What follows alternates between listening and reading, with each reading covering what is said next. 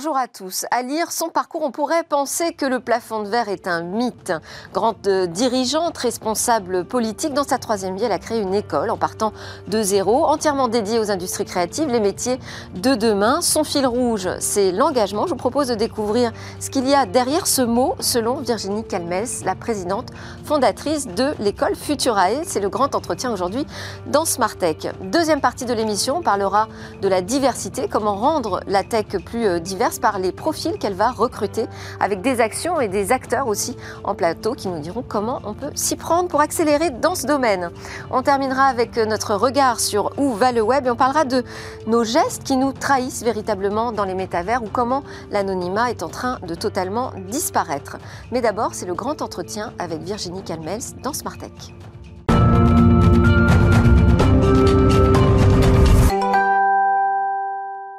Le fil rouge qui guide mon invité, c'est l'engagement dirigeante, responsable politique, un parcours remarquable, non sans certains revirements avec des démissions, des prises de position, euh, parfois qui vous ont valu quelques retournements euh, spectaculaires. Bonjour Virginie Calmels. Bonjour Merci beaucoup d'être avec nous. Merci de votre invitation. On va parler de votre troisième vie, comme vous la présentez évidemment, euh, en tant que présidente fondatrice d'une école, école Futurae qui est dédiée aux industries créatives, mais plus largement au métier de euh, demain. Je voulais parler de votre parcours parce que c'est intéressant de savoir d'où on vient pour comprendre ce que l'on fait euh, aujourd'hui, me semble. Donc c'est comme euh, commissaire au compte, tout d'abord, que vous mettez un pied dans cet univers des médias.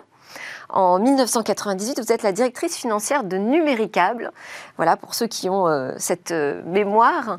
Euh, à ce moment-là, en fait, Numéricable passe entre les mains de Canal+. Donc, vous découvrez le monde de la télévision. Vous grimpez assez rapidement. Vous devenez même directrice générale de Canal+. Ensuite vous partez chez Endemol, Endemol donc euh, qui euh, est un peu la star, on va dire, des boîtes de prod sur toutes les nouvelles séries qui arrivent dans le monde de la télévision. Leader mondial aujourd'hui. Encore aujourd'hui leader mondial. Euh, et vous prenez la tête d'Endemol, mais la tête d'Endemol monde. parcours remarquable, je le disais. On, jusqu'à ce que la politique euh, vous appelle. Donc euh, Alain Juppé, euh, qui sait que vous êtes une bordelaise dans l'âme, vous demande de, le rejoindre. Vous prenez des responsabilités, je vais un petit peu vite. Hein, de plus en plus importantes au sein des Républicains. Et puis là, désaccord avec Laurent Wauquiez, limogeage, vous quittez la politique et finalement vous vous mettez à l'entrepreneuriat et vous vous lancez dans l'éducation. Petite question, la politique, c'est un écart regrettable non, d'abord, c'est de l'engagement, comme vous le disiez. C'est que, je, en fait, quand Alain Juppé m'a proposé d'être première adjointe au maire de Bordeaux, j'étais euh, sur une autre planète, entre guillemets, hein, puisque moi, j'étais en train euh, euh, d'avoir un autre projet professionnel. Je n'avais pas du tout imaginé faire de la politique. Mais je me suis dit que si je disais non, je le regretterais. J'ai plutôt envie d'être acteur que spectateur. Je suis passionnée par la chose publique et par l'intérêt général. Et donc, j'ai absolument pas regretté. Et acteur, c'est la politique pour vous? Bah, En l'occurrence, quand on peut faire des choses, et c'est ce que j'ai essayé euh, de faire à Bordeaux, hein, euh, j'en ai fait, euh, c'était un, de mes enjeux en charge de l'économie et de l'emploi, de développer les industries créatives à Bordeaux, parce que je trouvais que c'était typiquement une ville qui pouvait être une ville qui accueille les talents, parce qu'il fait bon vivre et parce qu'il y avait déjà un écosystème très florissant. Bordeaux était la, une des premières villes labellisées French Tech, j'en avais la responsabilité. Et donc assez vite, j'ai mis aussi un peu, euh, on va dire, au service des Bordelais, des Bordelaises et de l'équipe d'Alain Juppé, un réseau. Et c'est comme ça que j'ai installé euh, un certain nombre d'entreprises à Bordeaux dans le domaine des industries créatives. Par notamment Ubisoft, qui a ouvert un, studio à Bordeaux, mais euh, également Mano Mano, Deezer, OVH, et puis d'autres entreprises, BetClick, qui a déménagé son siège social de Londres à Bordeaux, et puis Hermès et d'autres entreprises sont venues s'installer sous ma c'est plus de 45 000 emplois nets créés. Donc, vous voyez, c'est être acteur. C'est vraiment pouvoir, à un moment donné, avoir des résultats concrets. Et ça, la politique locale le permet. Qu'est-ce que vous avez entendu de la part de ces grandes entreprises hein, Quand on parle d'Ubisoft ou de VH Cloud, euh, ce ne sont pas des petits acteurs dans le monde du, du numérique. Pour autant, ce n'est pas forcément très simple pour eux aujourd'hui d'évoluer dans euh, un monde qui est largement surdominé par les puissances américaines et, et chinoises. Qu'est-ce que vous avez entendu de leur part, leurs attentes vis-à-vis du politique? Je pense que les acteurs économiques, ils attendent d'abord et avant tout qu'on leur facilite la vie. Et comme moi, je venais moi-même du business, je pense qu'on parlait le même langage. C'est-à-dire, euh, je suis pas une technocrate, euh, j'ai pas, j'ai pas fait des nages. Je, je, voilà, j'ai fait des écoles euh, plus, plus concrètes, hein, des écoles de commerce, l'INSEAD. Et, et, je pense que vis-à-vis des, des, acteurs économiques, c'est pas tant des aides directes qu'ils qu'ils veulent. Ils veulent surtout de la facilitation. Ils veulent qu'on leur, qu'on se mette à leur place. C'est-à-dire c'est-à-dire qu'on intègre leurs problématiques d'accueil, notamment des talents, parce que c'est ça aujourd'hui le cœur du réacteur pour une entreprise, c'est de recruter les talents, que, que ces talents soient euh, pérennes dans l'entreprise, c'est-à-dire qu'ils aient envie d'y rester, d'y faire carrière, euh, de se développer. Et qu'ils soient compétitifs pour recruter ces talents aussi. Absolument. Et donc l'objectif, c'est de leur faciliter la vie à tout niveau. Donc euh, pour euh, euh, ma fonction, c'était notamment aussi bah, savoir où ils allaient s'installer, dans quelles conditions, avec quel type d'infrastructure. C'est ça qui est très important. donc évidemment, tout ce qui va pour une entreprise. C'est pour ça que je me suis beaucoup battue souvent sur les sujets bah, de la fibre, d'apporter la 4G, voire demain la 5G, parce que c'est ça qui permettra le développement économique sur l'ensemble d'un territoire, c'est évidemment la communicabilité. On parle d'entreprises qui travaillent avec l'international, donc euh, d'avoir des beaux réseaux de transport, de pouvoir euh, se relier au monde. Si on parle d'Ubisoft, vous le savez, euh, ils ont des studios bien au-delà de l'Hexagone, donc au Canada, en Australie. Enfin, voilà. Donc on a besoin, en fait, je pense, de se mettre à la place des, des entrepreneurs, des entreprises et l'emploi qui est clé. comment attirer les talents et comment euh, essayer de dynamiser euh, tout un, pôle d'emploi. C'est pour ça que la notion de cluster, hein, de, voyez, de mettre ensemble tout un tas d'activités qui sont un peu connexes, permet de dynamiser un marché de l'emploi et d'attirer des talents. Alors, je, disais en présentation que votre parcours était euh, remarquable et, dans l'introduction même que on avait peut-être l'impression que le plafond de verre devenait un mythe avec vous. Vous, avez ressenti qu'il existait ce plafond de verre en tant que femme ou jamais?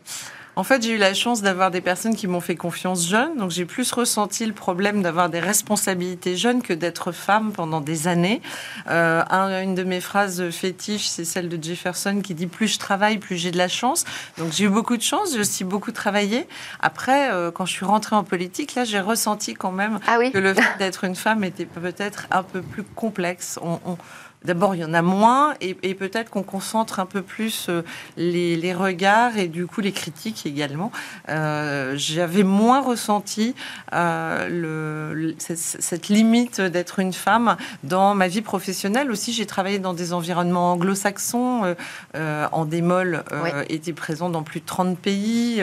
quand j'ai après été présidente du conseil de surveillance d'Euro Disney, je travaillais avec des Américains. Le monde anglo-saxon est très focalisé sur les résultats et peut-être un peu moins sur euh, bah, des sujets qui peuvent être ceux euh, de la parité euh, ou de la jeunesse.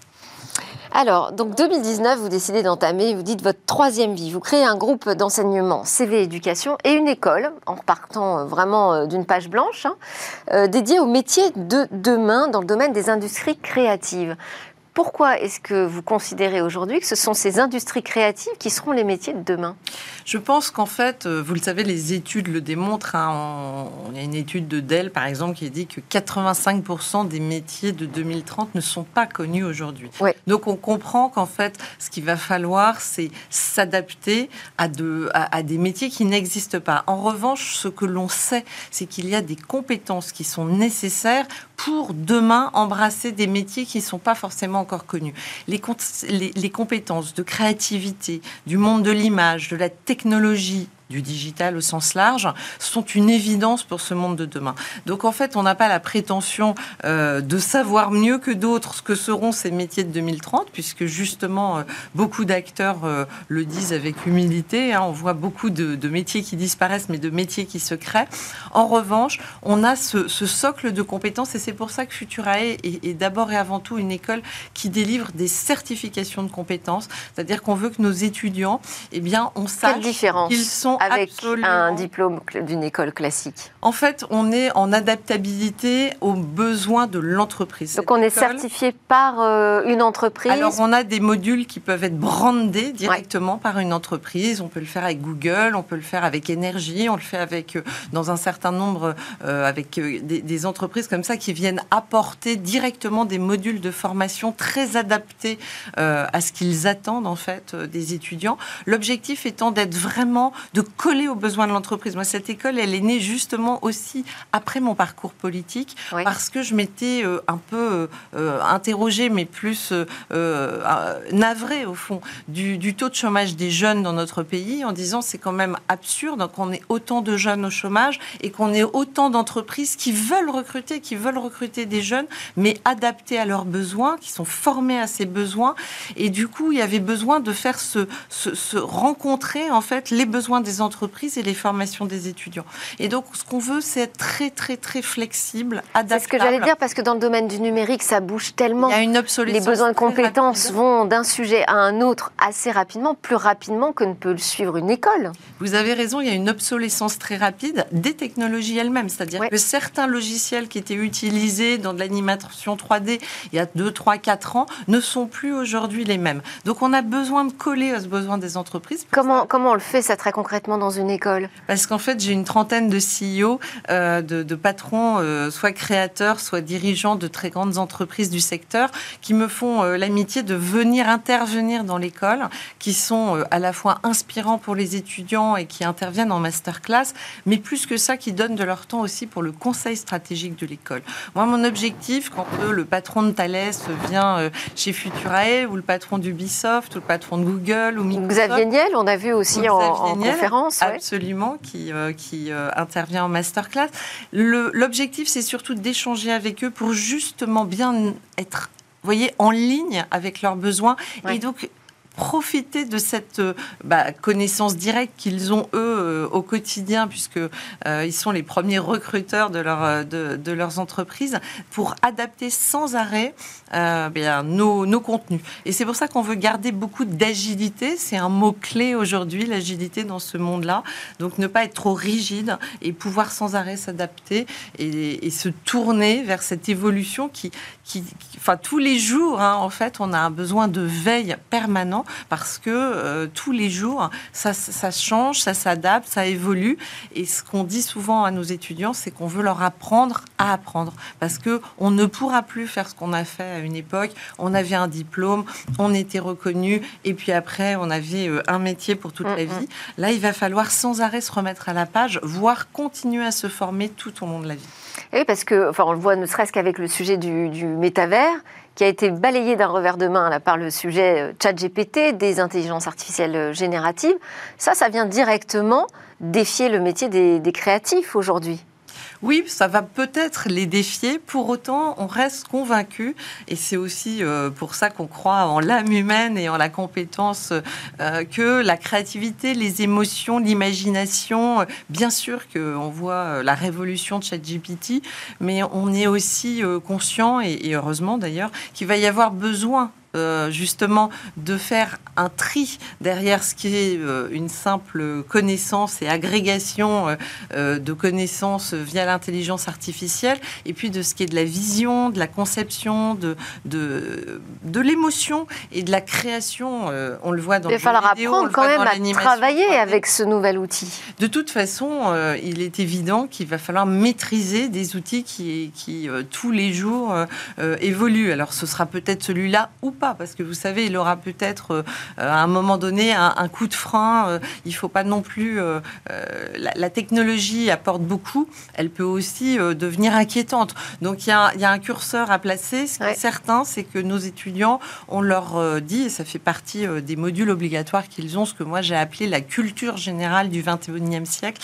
Ils ont une acculturation, une acculturation à l'intelligence artificielle, mais aussi à la cybersécurité, mais aussi au RSE, tout ce qui est développement comment elle se fait cette acculturation Justement avec des interventions de personnalités euh, externes à l'école Absolument, on a des Pas des cours euh, professorales Non, en fait, ce qu'on a voulu, c'est que ce soit d'abord pour les étudiants, et, et, on est ravis des satisfactions. Hein, les taux de satisfaction de nos étudiants sont extrêmement élevés parce que justement, ils ont affaire à des professionnels qui viennent leur transmettre un savoir un peu comme... Il faut savoir transmettre aussi. Hein. Un peu comme ils formeraient un stagiaire. Alors en général, c'est des personnes quand même qui ont déjà une expérience de la transmission, qui aiment ça tout particulièrement. Ça se prépare, hein. donc c'est un engagement, ça se prépare. Des cours, c'est pas. Alors, mm, mm. je parle pas des, des masterclass où là, un, dirigeant d'entreprise, lui, euh, n'a pas forcément besoin d'un grand temps de préparation, mais des modules de formation, bien évidemment que ce n'est pas donné à tout le monde. Mais en revanche, on est très heureux d'accueillir au sein de l'école des intervenants professionnels qui ont un autre métier et qui viennent donner euh, plusieurs dizaines d'heures de cours très préparés en amont hein, euh, à nos étudiants parce que c'est très interactif, c'est très pragmatique. Ils savent absolument de quoi ils parlent et comme vous le disiez, c'est un peu moins théorique. Donc pour nos étudiants, ils viennent faire leur marché aussi peut-être à l'école, non? Bien sûr, c'est aussi ça que j'ai. Ça crée un premier réseau. C'était créé pour moi l'égalité des chances, ça passe aussi par là. C'est donner à des étudiants qui n'ont pas forcément, de par leur famille, leur, euh, l'endroit d'où ils viennent, ils n'ont pas forcément les relais, les réseaux et, les connexions avec les futurs employeurs. Et du coup, ça crée aussi ce lien. Et pour euh, effectivement les dirigeants ou, les euh, personnes directement en charge de ces modules de formation, c'est une capacité à sélectionner et à voir des étudiants candidats candidater euh, chez eux et euh, à les recruter. Aujourd'hui, le recrutement est devenu un sujet majeur dans le domaine du, numérique. Et alors, ce sujet de l'inclusion, on va le, dérouler euh, tout du long. C'est notre fil rouge à nous aujourd'hui, en particulier dans, dans Smart puisqu'on va recevoir Diversity Days avec un fonds d'investissement qui est un fonds à impact, donc qui travaille beaucoup sur ce, sur ce sujet. Comment est-ce que vous, vous l'abordez, ce thème de, de l'inclusion? Première question. Et deuxième question, parce que c'est la question en fait, du ticket d'entrée à l'école. Hein. C'est une école post-bac, euh, mais c'est ouvert à tous. C'est ce qu'elles sont les conditions d'entrée? Comment on fait pour favoriser peut-être la féminisation aussi dans ces secteurs euh, de, de la tech c'est toujours difficile le sujet de la féminisation, donc on pense que l'exemple peut être une bonne chose. C'est pour ça qu'on a aussi des intervenantes féminines, parce que c'est important. Euh, moi, je crois aussi au rôle modèle, et etc. Euh, on essaye de plus en plus. Alors, dans certaines branches, hein, comme le marketing digital, on arrive quasiment à 50% de femmes. En revanche, dans le jeu vidéo, l'animation 3D, on voit que c'est 30%, 35%. On était assez heureux euh, chez Futurae d'avoir plus de 35% de femmes au total ce qui était pas mal par rapport euh, au monde euh, en général euh, dans ces. c'est plus que la moyenne. Voilà, un peu plus que la moyenne. Ça dit, dans le jeu, c'est assez égalitaire finalement. Alors le jeu est très égalitaire quand il s'agit de regarder les gamers, mm. et c'est d'ailleurs pour ça, c'est un marché d'abord qui est énorme, qui est en croissance et qui finalement est très égalitaire entre hommes et femmes. En revanche, quand on regarde dans les formations, souvent on, a on peine un peu plus à, féminiser. Donc euh, ça fait partie de nos challenges, c'est très important et a fortiori on a une équipe qui est très féminine, euh, donc euh, on a on a envie d'avoir d'attirer encore plus de femmes. Vous-même vous vous entourez de femmes, vous absolument les femmes je l'ai fait, euh, grandir dans, l'entreprise. Depuis longtemps, non pas parce que je suis une, une défendresse de la, de la, féminisation à tout prix, simplement parce que j'avais fait de la compétence euh, le critère numéro un de recrutement, et sans le faire euh, vraiment sciemment, volontairement, ben, on se rend compte que si on ne, si, justement on n'impose pas de plafond de verre et qu'on est sur un critère de compétence, ça m'était arrivé vraiment chez Andémol de me rendre compte que soudain il y avait beaucoup plus de femmes que d'hommes au comité exécutif. C'est bien de le rappeler. une bonne chose. Et, euh, et, je pense que plus euh, les femmes, euh, en fait, comme on est nous-mêmes concernés, on se met moins de barrières, on sait qu'on peut gérer des maternités, on sait qu'on peut faire confiance aux femmes. Et du coup, mécaniquement, je m'étais aperçu que j'avais plus de femmes que d'hommes. Et ben, chez Futurae, c'est encore la même chose. On a une équipe d'encadrement de l'école, à la fois au niveau développement commercial, pédagogique et, et toute l'équipe qui est très féminine. Alors, quels sont ces métiers euh, en tension que vous identifiez, sur lesquels vous travaillez plus particulièrement? On a six bachelors, donc on est sur des, il y a le jeu vidéo, l'animation 3D, le marketing digital, le web design, la communication digitale ou les techniques audiovisuelles web. Donc euh, selon les bachelors, ce sont pas les mêmes types de métiers, mais par exemple un VFX euh, artiste, par exemple, là, qui va vraiment euh, travailler à l'élaboration de personnages dans, dans, dans l'animation 3D, par exemple, un full stack développeur, tout ce qui est autour du business euh, intelligence développeur. Euh, on a aussi des, mm, dans, le marketing digital un responsable influenceur, qui a un sujet euh, ah majeur aujourd'hui, mais mm. qui fait partie, ça fait partie de ces métiers nouveaux hein, qui, qui sont nés et qui sont très importants aujourd'hui pour booster un chiffre d'affaires d'une entreprise. On a des spécialistes comme ça de l'influence. On va leur donner des cours juridiques parce que maintenant il y a tout un socle de régulation là qui, qui s'installe sur, sur ces nouveaux justement. Et ça fait partie euh, de, ces modules obligatoires qu'ils ont.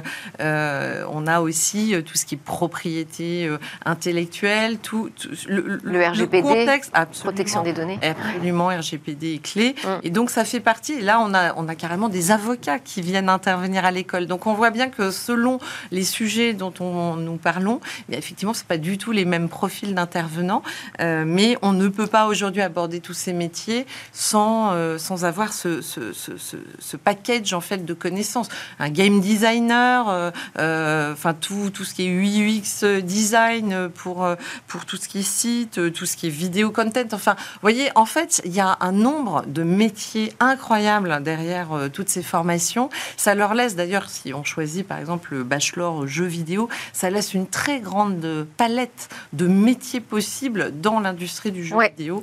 C'est ça qu'on a peut-être du mal à voir quand on regarde un peu de loin, quand on est encore euh, jeune, au collège, au lycée, on ne se rend pas compte de la multiplicité des, métiers qui s'offrent euh, à nous. Euh, une actualité peut-être, je ne sais pas, qu'est-ce que vos projets avec l'école, comment vous voyez les choses évoluer? Ben, Il y a de plus en plus d'écoles aujourd'hui du numérique. L'école se développe bien. On a ouvert en 2020, donc c'est une école récente, mais là, vous voyez, on, a, on vient de prendre 700 mètres carrés supplémentaires. Donc, euh, on se développe. Pour en faire quoi? En fait, là, bah, on a l'ensemble de l'immeuble simplement parce que le nombre d'élèves augmente. Hein. On sera, euh, là, on est à plus de 300 étudiants et à la rentrée prochaine, on sera euh, probablement autour de 400, 450 étudiants. Avec des nouvelles compétences, peut-être que vous allez développer ou des nouveaux métiers à adresser? Il y aura peut-être des compléments, effectivement, notamment dans le domaine de la data science. on va peut-être développer un master spécialisés, des choses comme ça qui sont en, réflexion. On veut aussi, mais on n'a pas encore eu le temps parce que euh, tout ça s'est fait dans des délais courts, développer des formations à destination de personnes beaucoup plus âgées, des formations courtes pour euh, permettre euh, de se réorienter dans une carrière, par exemple, ou de compléter, parce qu'il faut avoir l'humilité de reconnaître que tout ça va très vite et qu'à certains moments, on se sent dépassé. Et donc, je pense qu'à tout âge, on va avoir besoin de ces mises à niveau dans des domaines spécifiques. Euh, donc, on va développer euh, des formations plus à destination des entreprises pour leur personnel et compléter en fait pour des gens qui sont cadres, euh, voire cadres dirigeants, pour qu'ils soient aussi alertes que les jeunes qu'ils recrutent, parce que parfois vous avez des, patrons d'équipe qui sont pas tout à fait ah bah, à l'aise avec les jeunes qui eux maîtrisent. De quoi on parle Quelles sont les contraintes de leur de leur métier Tout à fait. On termine Virginie Camès très rapidement par euh, l'interview express. Vos rêves, Virginie mes rêves. Écoutez, déjà de continuer à développer euh, cette entreprise qui euh, est pour moi un peu un projet à mi-chemin entre l'intérêt général et le business. C'est la formation, la transmission. C'est quelque chose qui me tient énormément à cœur. Je Vos peurs Mes peurs. Oh, je suis quelqu'un qui finalement euh, a pris beaucoup de risques. Je me suis souvent euh, mise en risque et euh, assez jeune, on me disait mais toi t'as pas peur. Alors si je suis très peureuse au sens où j'ai le vertige et j'ai pas très envie de sauter en parachute, mais en revanche dans, dans l'activité professionnelle et dans la capacité à se réinventer, je prends des risques et j'ai pas très peur. Et le futur de l'éducation, vous le voyez comment? Je pense qu'il est clé. Je pense que pour notre pays, euh, il est fondamental. Pour moi, c'est vraiment un des sujets mais majeurs, prioritaires. Je trouve un peu dommage euh, qu'on soit dans, une vision très, très conservatrice. Euh, je trouve qu'il est nécessaire aujourd'hui, moi je, je l'ai découvert comme beaucoup de mamans pendant le, le confinement, à faire maîtresse d'école à la maison. Et je me disais, mais finalement, ça n'a pas tellement changé par rapport à mon époque, alors que le monde, lui, évolue à une vitesse euh, incroyable. Et on a l'impression qu'il y a ce décalage. Il va falloir quelle révolution, quelle révolution vous, vous voyez euh, nécessaire? Bah, je pense qu'il faut d'abord une adaptabilité plus grande entre les formations et les débouchés professionnels. C'est quand même hallucinant qu'encore aujourd'hui, on laisse s'inscrire dans certains types de facs euh, des étudiants alors qu'on sait qu'il n'y aura pas les emplois à la clé et qu'on va former potentiellement des chômeurs. J'ai rien contre les sociologues, il en faut et c'est un beau métier, mais il en faut. Ils ont pas mal de travail en ce moment d'ailleurs. C'est sûr, mais il en faut peut-être pas autant que tous les jeunes qui s'inscrivent dans des facs, euh, voyez, qui à à l'arrivée vont pas donner des débouchés. On n'a pas assez valorisé les travaux, les travaux manuels. Il y a des métiers qui vont disparaître alors que c'est euh, la magie euh, du savoir-faire de la main. Et donc je pense que le 100% d'une classe d'âge au baccalauréat ou le fait de vouloir euh, orienter systématiquement des jeunes vers des formations longues type bac plus 5 qui débouchent au chômage a quand même été assez dramatique. Et donc je crois que revenir à plus de connexion avec l'employabilité me semblerait quelque chose de fondamental. Virginie Calmet, c'était votre entretien dans Smartech. Merci beaucoup d'avoir été avec nous. Euh, vous donc euh, dirigez vous avez fondé cette école Futura qui pense au métier de demain. On a découvert tout ça avec vous. On se retrouve juste après la pause. On va continuer de parler, nous, notre fil rouge aujourd'hui, vous l'avez compris, d'inclusion dans le numérique.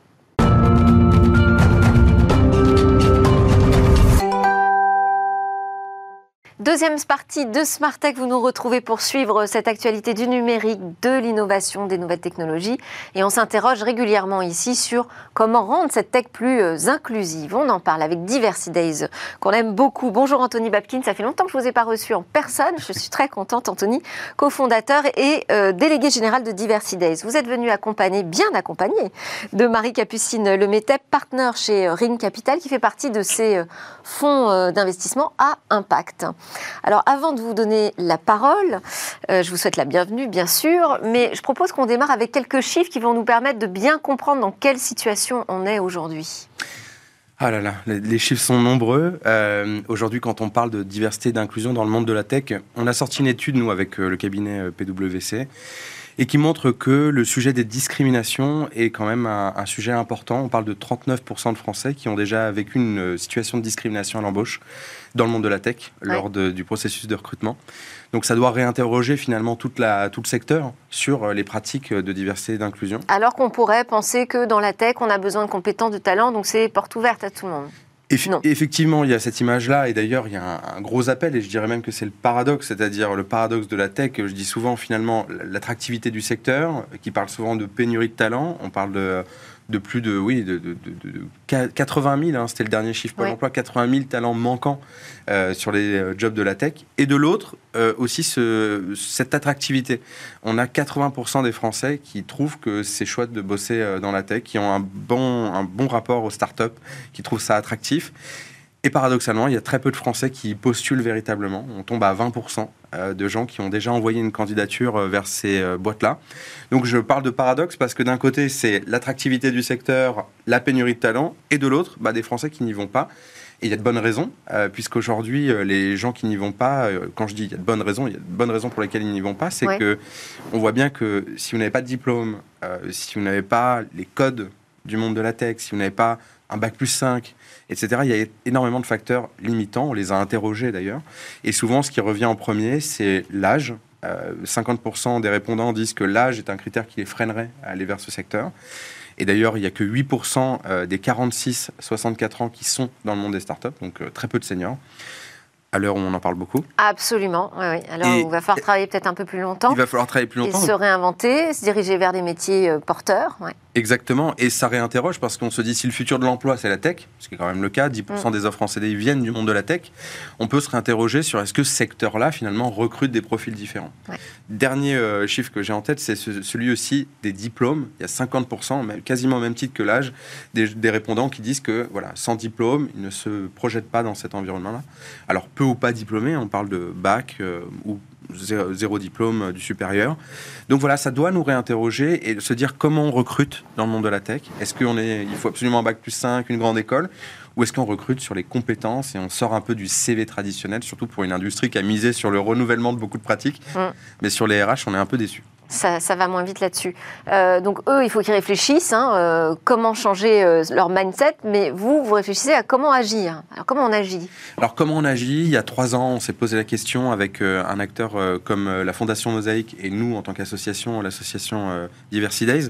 On s'est dit qu'est-ce qu'on peut proposer comme solution qui permette d'accélérer les politiques de diversité et d'inclusion au sein des fonds, Ouais. parce que c'est quand même eux qui aujourd'hui financent massivement l'économie de la tech et les boîtes tech euh, pour qu'elles soient plus exemplaires sur ces pratiques-là. Et en faisant un peu le, finalement le- l'étude de leurs pratiques, on se rend compte qu'elles sont assez peu euh, à avoir proactivement mené des choses en lien avec les enjeux de diversité et d'inclusion. Donc comment on les accompagne? Bah, Déjà, il y a de dire comment on réinterroge tout simplement ce qu'elles font. euh, ou ce qu'elles sont. Donc il y a des outils comme Mixity, Me and You Too, qui sont des plateformes qui vont permettre de mesurer où est-ce qu'elles en sont au niveau de maturité sur le genre, sur le handicap, euh, sur les origines euh, géographiques ou sociales, euh, sur la question tout Sur l'âge? Sur l'âge, sur les questions LGBTQIA+, on re-questionne qu'est-ce que vous faites, à quoi ressemble votre entreprise. Donc c'est un audit, et ensuite on passe très vite à des enjeux qui vont être, on va dire, plutôt de bonnes pratiques. reformer les collaborateurs. Euh, Mm. Quand on fait, j'ai j'ai fait cet exercice une fois à main levée, de, de faire lever les- les- la main en fonction des gens qui avaient été formés aux enjeux de diversité et d'inclusion. J'avais un collaborateur sur 100. Donc, former les collaborateurs à avoir des bonnes pratiques pour éviter ce qu'on appelle les microagressions, euh, des comportements qui sont moins adaptés, qui sont pas inclusifs. On va avoir des petites remarques à la machine à café, euh, une remarque sexiste, une remarque euh, à des propos, ce qu'on appelle homo- homophobes, qui sont parfois pas méchantes à la base, mais en fait qui vont contrarier, blesser, voire même euh, discriminer quelqu'un. Et puis ça passe aussi par des enjeux de recrutement. On travaille beaucoup avec Mosaïque là-dessus, c'est-à-dire proposer proactivement euh, des, talents qui viennent pas toujours des mêmes environs, euh, qui, ont le potentiel, parce qu'on va évaluer sur la base d'un logiciel qui s'appelle Assess First, finalement le, euh, le niveau de compétence euh, ou le niveau d'appétence d'une personne pour un poste. Donc, euh, tiens, en quoi son relationnel ou son appétence pour la vente va être intéressant. Et ensuite, on va le faire matcher avec un certain nombre de, de, de postes potentiels. Donc, notre objectif, c'est renouveler cela, Ouais. Arriver avec des nouvelles pratiques et dire, en fait, vous, Alors, le boîte de problème, c'est ces, ces exercices de matching, on se retrouve toujours avec les mêmes types de profils, justement. Alors, non, parce que là, on part d'une base, d'un- sourcing qui est fait par la Fondation Mosaïque, où euh, on a une base de, de données qui est quand même très diversifiée. Ouais. Euh, donc, on part de profils qui, justement, euh, viennent pas tout le temps des mêmes environs, Ok. ou des en même, mêmes les mêmes formations et aussi. Ouais. Et si j'avais un message clé à, à faire passer ce matin aux auditeurs de Bismart, c'est aussi leur dire euh, on parle de recruter différemment, on parle de faire un pas de côté, de comment finalement muscler sa boîte et faire en sorte que cette diversité soit pas un espèce de sujet lourd à porter, mais plutôt une oppo- opportunité pour la boîte de faire différemment, d'avoir des effectifs qui sont pas que, moi je dis souvent Game of Clones Mm. pour rire, mais c'est parce que je me retrouve dans des environnements de travail où je me dis mais vous ressemblez tous, vous avez tous fait les mêmes écoles, vous avez tous la même couleur de peau, vous avez tous le même âge, et c'est assez flippant pour la suite. Avec Donc, le risque d'avoir tous les mêmes idées. euh, Et, et voilà, et Ouais. peut-être de cracher certaines boîtes, puisqu'on sait ce que ça Ouais. donné pour euh, Lehman Brothers ou, euh, ou des boîtes où il n'y a que des mecs euh, du même diplôme, même âge, même génération. Alors, Anthony, vous disiez qu'un des leviers, c'était de s'adresser aux fonds d'investissement. Donc, nous avons ici présent Ring Capital. Donc, super, Marie Capucine le mettait. C'est un des premiers fonds à s'être vraiment investi sur cette question de, de la diversité. Comment vous vous y prenez déjà et quel euh, poids vous pouvez avoir sur cette question auprès des entreprises dans lesquelles vous investissez Euh, Je pense qu'en tant que fonds d'investissement, on a à la fois une responsabilité et un levier d'action. La responsabilité, elle est de prendre le capital et de l'orienter vers des sociétés qui créent de la valeur, qu'elles soient financières ou extra-financières d'ailleurs. ça, c'est un premier sujet, une vraie responsabilité d'investisseur. Et le levier, c'est de se dire, en tant que fonds d'investissement, on est actionnaire de dizaines, voire centaines de sociétés. Donc on a une capacité effectivement de démultiplier euh, l'accélération d'un mouvement comme Take Your Place si on arrive à le diffuser. Donc c'est vraiment jouer sur les deux tableaux, la responsabilité et le levier d'action. Et vous, en interne, au sein du fonds nous, en interne, on a ces responsabilités. Vous adressez aussi cette question? Bien sûr. Et adhérer à Take Your Place, le premier engagement qu'on prend en tant que fonds, c'est de se former et nous-mêmes d'utiliser la boîte à outils. Alors c'est un peu réducteur pour Take Your Place, mais je pense qu'aujourd'hui c'est la meilleure boîte à outils sur le marché sur les sujets diversité et inclusion. Et le premier engagement qu'on a, c'est nous de nous l'appliquer. On est une entreprise, on recrute et en plus on fait des choix quand on finance. Ça on en a beaucoup parlé effectivement de la discrimination dans le financement et être lutter contre les biais qu'on peut avoir, c'est hyper important. Tout, il y a énormément de littérature sur le sujet des biais dans l'investissement évidemment, sur des sujets de diversité et inclusion, ils sont énormes. Alors là, vous avez évoqué ce programme euh, Take Your Place euh, comme une boîte à outils. Qu'est-ce qui vous a semblé le plus pertinent, le plus percutant aussi hein, euh, dans, ce programme? Sur le sujet de diversité et inclusion, il y a beaucoup de bonnes intentions. Aujourd'hui, on en parle beaucoup, que ce soit au niveau des fonds, au niveau des entreprises, nous dans lesquelles on, investit. C'est déjà pas mal, c'est un premier pas. Ce qui est un, très bon, effectivement, qui est un très bon pas, qui est vraiment pas suffisant. Et aujourd'hui, ce qui manque, c'est des outils euh, simples, concrets, c'est du pragmatisme et pas de dogmatisme. Selon moi, c'est très important. C'est une démarche très positive et c'est ce que propose Take Your Place. Je pense que c'est ça qui fait, et c'est la raison pour laquelle. Mais par exemple. Moi, j'ai bien envie qu'on parle de la clause, peut-être. Euh, euh, lorsqu'on a commencé à travailler avec les fonds, euh, moi, je, me suis dit, je vais remonter le ruisseau. J'allais voir ceux qui financent les startups pour aller plutôt, finalement, les picouser, je dis souvent, au, berceau sur ces enjeux-là. Et c'est vrai qu'au cours des réflexions qu'on a eues avec les fonds, on s'est tout de suite réinterrogé sur il faut que ce soit coercitif le moment où, finalement, le, fonds investit dans l'entreprise. Elle, a un pouvoir fort à ce moment-là de guider la suite du développement de la structure, euh, ses, ambitions stratégiques. Et clairement, sur les enjeux de diversité et inclusion, ils étaient sous-adressés. Donc, on a commencé à travailler sur une clause qui va être rendue publique dans quelques semaines. Et l'objectif de cette clause, bah, c'est de dire que dans les packs d'actionnaires, il y aura une clause dédiée aux enjeux de diversité et inclusion et qui va permettre finalement de contraindre, je le dis, euh, voilà, mm-hmm. quand on dit coercitif, c'est quand même ça, il faut qu'il y ait une transformation à terme de contraindre l'entreprise dans les 6 à 12 mois euh, de l'investissement de euh, mettre en place cette politique proactivement sur ces enjeux de diversité. Et donc ça veut dire bah, nommer quelqu'un sur le sujet en interne, euh, mettre en place des outils de mesure et les suivre, mettre en place des, des formations en interne auprès des collaborateurs et surtout s'associer à des structures d'inclusion, d'insertion professionnelle, des assauts d'égalité des chances, proactivement proposer à l'entreprise d'avoir ce supplément d'âme. Et quand je dis supplément d'âme, le mot est peut-être pas le bon, mais en tout cas, cette capacité aussi à avoir cet impact, être très concret en disant, OK, on travaille avec, euh, je sais pas, euh, article 1 euh, sur les enjeux de mentorat, on va travailler proactivement avec Viens voir mon taf sur les stages de troisième, on va travailler avec une, structure d'insertion professionnelle comme Mosaïque sur l'embauche de, de talents issus des quartiers, etc., etc. Et en fait, pour nous, Là où c'est transformatif, c'est-à-dire que là, c'est 15 fonds dont des gros, Tikeo, Raseo, des fonds à impact, Isaïe, Ring, Serena, qui vont ajouter cette clause-là très prochainement, avec euh, laquelle on a bossé avec PwC dessus. Alors, je m'adresse quand même à Marie Capucine sur euh, l'aspect pratique euh, et l'application. Comment elles réagissent, les startups à qui vous proposez d'adopter ce, package hein, et ces contraintes aussi? Est-ce qu'ils ont un peu de temps pour euh, se mettre en conformité avec euh, ces engagements Parce que quand on démarre une activité, on se dit on n'a pas besoin d'en rajouter aux, difficultés finalement. C'est sûr qu'il y, y, a un côté coercitif. Donc nous, on laisse 6 à 12 mois selon la maturité de la société pour pouvoir effectivement rentrer en conformité avec les différents éléments de la clause. Ce qui est sûr, c'est que plus on intègre ça tôt dans les organisations, plus c'est facile à faire plus ça, ça pourra passer à l'échelle. C'est plus compliqué d'aller chercher des boîtes qui sont déjà un peu structurées sur ces sujets. Selon moi, je pense que plus on, démarre tôt, et donc associer des fonds early stage là-dessus, c'est très important parce que quand c'est par by design dans, dans, la structure des sociétés, c'est assez facile à mettre en place. Je pense notamment à la mesure. On parlait d'éléments concrets. Toute boîte doit commencer à mesurer ces sujets de diversité et se rendre compte. mais quand on démarre et qu'on est 4, 5. Euh, c'est facile. Ouais, ah bah, ça c'est sûr, mais c'est pas forcément facile d'avoir toute la diversité. Non, mais à nouveau, on est plutôt quand même sur des sujets de moyens. Et, c'est pour ça, c'est une approche qui est, assez, qui est assez euh, pragmatique. C'est difficile, effectivement, quand on est 5, quand on est 20, quand on galère à recruter, de, de, se dire je me mets des énormes objectifs. En revanche, se mettre une obligation de moyens, ça, ça change un peu la donne. Et c'est vraiment sur cette, sur cette idée qu'on travaille ensemble, de se dire on met en place des process, on utilise des outils qui viennent rentrer dans la vie de l'entreprise et qui permettent d'avoir une approche différente. Et qu'est-ce que ça vous apporte à, vous, euh, à titre personnel, je le, comprends bien, mais à vous en tant que fonds d'investissement, de travailler sur ces sujets? Alors, vous, arrivez à capter des, des, startups très différentes, de trouver des pépites peut-être que les autres ne voient pas? Je pense qu'il y, a deux sujets. Alors nous, on est un fonds d'impact. Ça veut dire qu'on on investit et on finance des entreprises dont le cœur d'activité répond à un enjeu social ou environnemental. Et quand on parle du social, on parle de l'égalité des chances et de l'inclusion euh, principalement. Donc cette sensibilité, on l'a assez nativement.